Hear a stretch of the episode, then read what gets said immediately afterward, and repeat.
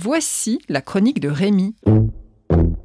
Je m'appelle Rémi, je suis un énorme lecteur. Un jour sans lecture, c'est comme euh, un jour sans repas, quoi.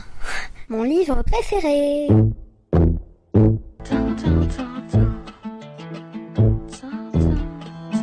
Aujourd'hui, je vais vous parler de Grimoires et sorcières de Svetlana Shmakova. Plantons le décor. L'étame, adorable petite ville paisible sur la côte brumeuse de la Nouvelle-Angleterre. Ça, c'est pour le côté face, côté humain. La carte postale est jolie, quoique atrocement ennuyeuse, mais côté pile, la bourgade endormie est le royaume des créatures de la nuit. Vampires, métamorphes, sirènes, ils rêvent d'arracher un bout de votre âme pour en faire de la confiture. Pour être honnête, tous ne sont pas aussi morbides. Ainsi, Ailis, l'héroïne de ce roman graphique, a tout d'une ado normale, comme ceux que l'auteur a croqués dans sa série Opération survie au collège. Les réveils difficiles, l'appétit d'ogre, la tignasse sans mêler et les problèmes de popularité. Sauf qu'Ailis est une Wyrn, c'est-à-dire une sorcière liée à la vie, à la mort, à un astral, démon au visage rond et blanc, qui flotte à ses côtés, dans un halo de fumée noire et duveteuse, avec ses longs bras et son affectivité débordante. Il la protège en cas de coup dur. C'est hilarant de voir Ailis et son astral se faire un check, tels deux ados quelconques, quand l'étrange ange gardien dégomme sec le loup-garou du coin un peu trop collant. C'est d'ailleurs la rencontre entre un univers adolescent actuel et l'imagerie fantastique des magiciens qui est réussie la grand-mère d'Ailis a par contre vraiment le profil type d'une vieille sorcière, nez crochu et menton en avant. Elle n'a rien d'une mamie gâteau. Certes, elle offre à sa petite fille un pain au chocolat au petit-déj, mais après lui avoir signifié, pour lui gâcher la fête et la dégoûter d'y croquer, qu'elle l'a léché auparavant.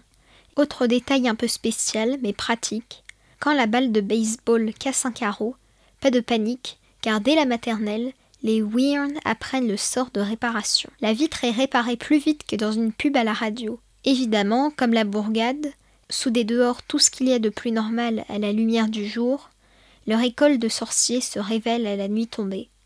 Ces murs, ignifugés afin d'amortir les sorts mal dosés, s'écartent pour laisser la place à des caves à cristaux en cours d'alchimie et à des marécages pour la cryptozoologie. Pourtant, ça n'empêche pas Ellis et sa bande de trembler de peur face à la longue silhouette au masque blanc craquelé et aux doigts griffus qui les suit ces derniers temps.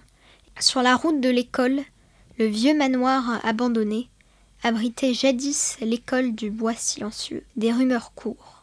Sa directrice avait fait la une après la disparition inexpliquée de plusieurs élèves. Est-ce que cela aurait un rapport avec la nouvelle personnalité, bizarrement amicale, de la pire peste du lycée? Si les apprentis ensorceleurs eux-mêmes ont des frissons, on imagine l'état des lecteurs.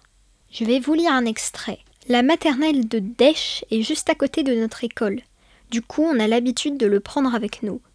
On connaît même le meilleur raccourci passer à travers les bois silencieux. Il paraît qu'il est arrivé quelque chose d'horrible ici, il y a des années, de si horrible que les arbres, les animaux et tous les esprits se sont tus depuis, par peur. Mais c'était il y a des lustres, du coup on ne craint plus rien maintenant.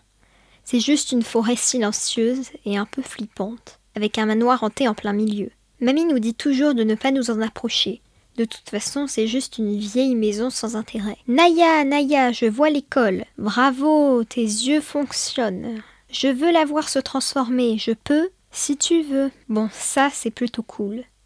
En journée, ce n'est qu'une banale école pour humains. Mais, à la nuit tombée, les murs et les étages bougent. Une aile entière jaillit du sol. Et le bâtiment devient une école pour nous, les créatures de la nuit. Grimoires et sorcières de Svetlana Shmakova, paraît aux éditions Jungle, dès 9 ans. Retrouvez la chronique de Rémi sur le site d'Enfantillage.